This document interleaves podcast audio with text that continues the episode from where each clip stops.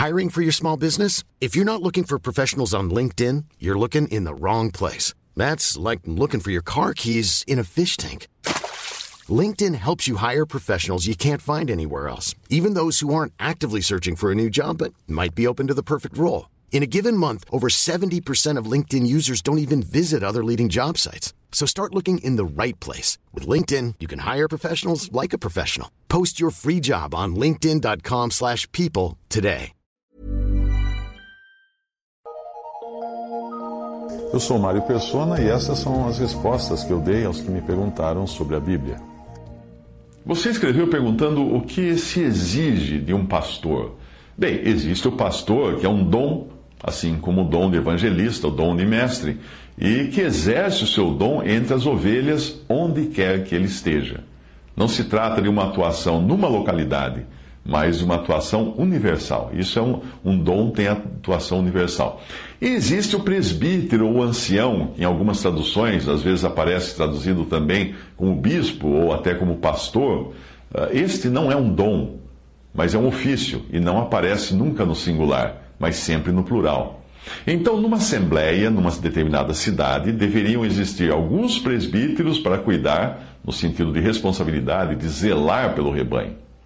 O dom de pastor você encontra em Efésios e não há algo que alguém possa ter ou fazer para recebê-lo de Cristo. É um dom, é uma dádiva, é algo que vem de graça sem esforço do homem, como acontece com a salvação também. A atuação do pastor, do dom, a sua atuação e o seu objetivo não são locais, não são meramente locais, mas são universais, como foram os apóstolos e profetas, esses nós só encontramos no início da igreja, quando ainda não havia a palavra escrita, e como são também hoje os evangelistas, doutores e, e, e doutores ou mestres. Todos esses dons são dados visando a edificação do corpo de Cristo como um todo, não apenas de uma assembleia local. Veja em Efésios 4, de 11 a 12. E ele mesmo deu uns para apóstolos, e outros para profetas, e outros para evangelistas, e outros para pastores e doutores, querendo o aperfeiçoamento dos santos para a obra do ministério, para a edificação do corpo de Cristo. Por outro lado, se alguém deseja desempenhar a função de um presbítero, ou bispo, ou, ou ancião, em algumas traduções, depende da tradução, que não é um dom, mas é um ofício, essa pessoa precisa ter, sim, algumas características, além de ser levantada, de ter sido levantada pelo Espírito Santo para essa função. Veja algumas passagens que falam das características dos presbíteros. Os presbíteros eram designados por ordem direta dos apóstolos, lembre-se disso. E isso era feito de cidade em cidade, ou seja, cada cidade tinha os presbíteros daquela cidade, e não de um grupo específico. Em Tito 1,5 diz. Por esta causa te deixei, Paulo falando a Tito, te deixei em Creta, para que pusesses em boa ordem as coisas que ainda restam, e de cidade em cidade estabelecesses presbíteros, como eu já te mandei. Era uma ordem de Paulo para Tito. Os presbíteros que, além da responsabilidade sobre o rebanho, também trabalhassem na obra do Senhor, poderiam receber até a ajuda dos irmãos. 1 Timóteo 5, 17 a 18 diz que os presbíteros que governam bem sejam estimados por dignos de duplicada honra. Também aparece em algumas traduções traduzido como duplicados salários. Principalmente os que trabalham na palavra e na doutrina, porque diz as Escrituras: não ligarás a boca ao, ao boi que debulha, e digno é o obreiro do seu salário. Não, deve, não, não, não deveria se acusar levianamente um presbítero senão com testemunhas. É isso que nos ensina a palavra. Se ele tivesse pecado, ele devia ser repreendido na presença de todos. 1 Timóteo 5, 19 a 20, não aceites acusação contra o presbítero, senão com duas ou três testemunhas. Aos que pecarem, repreende-os na presença de todos, para que também os outros tenham temor.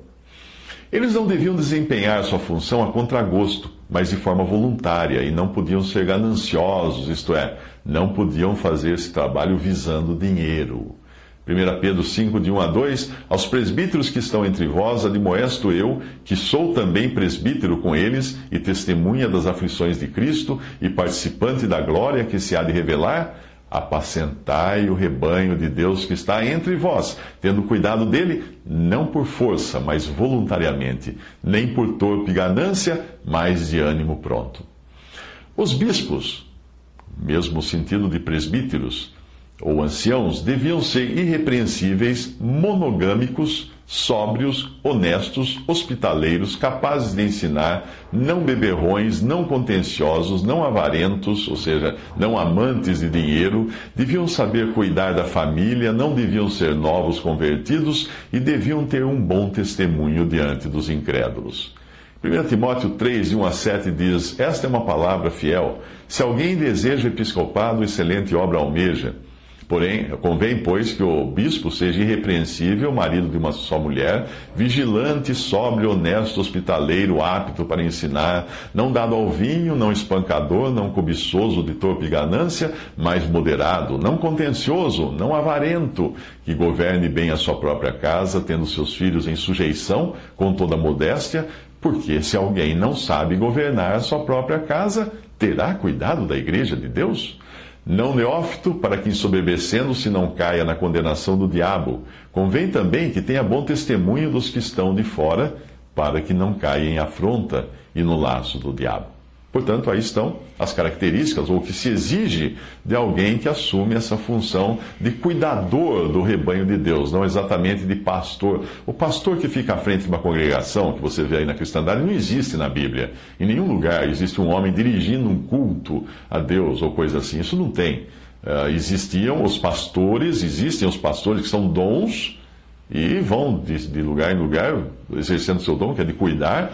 E existiam também os presbíteros, ou bispos, ou anciãos, que eram zeladores, como se fossem zeladores do rebanho, que cuidavam da saúde, da, das condições do rebanho e dos problemas que pudessem ter o rebanho.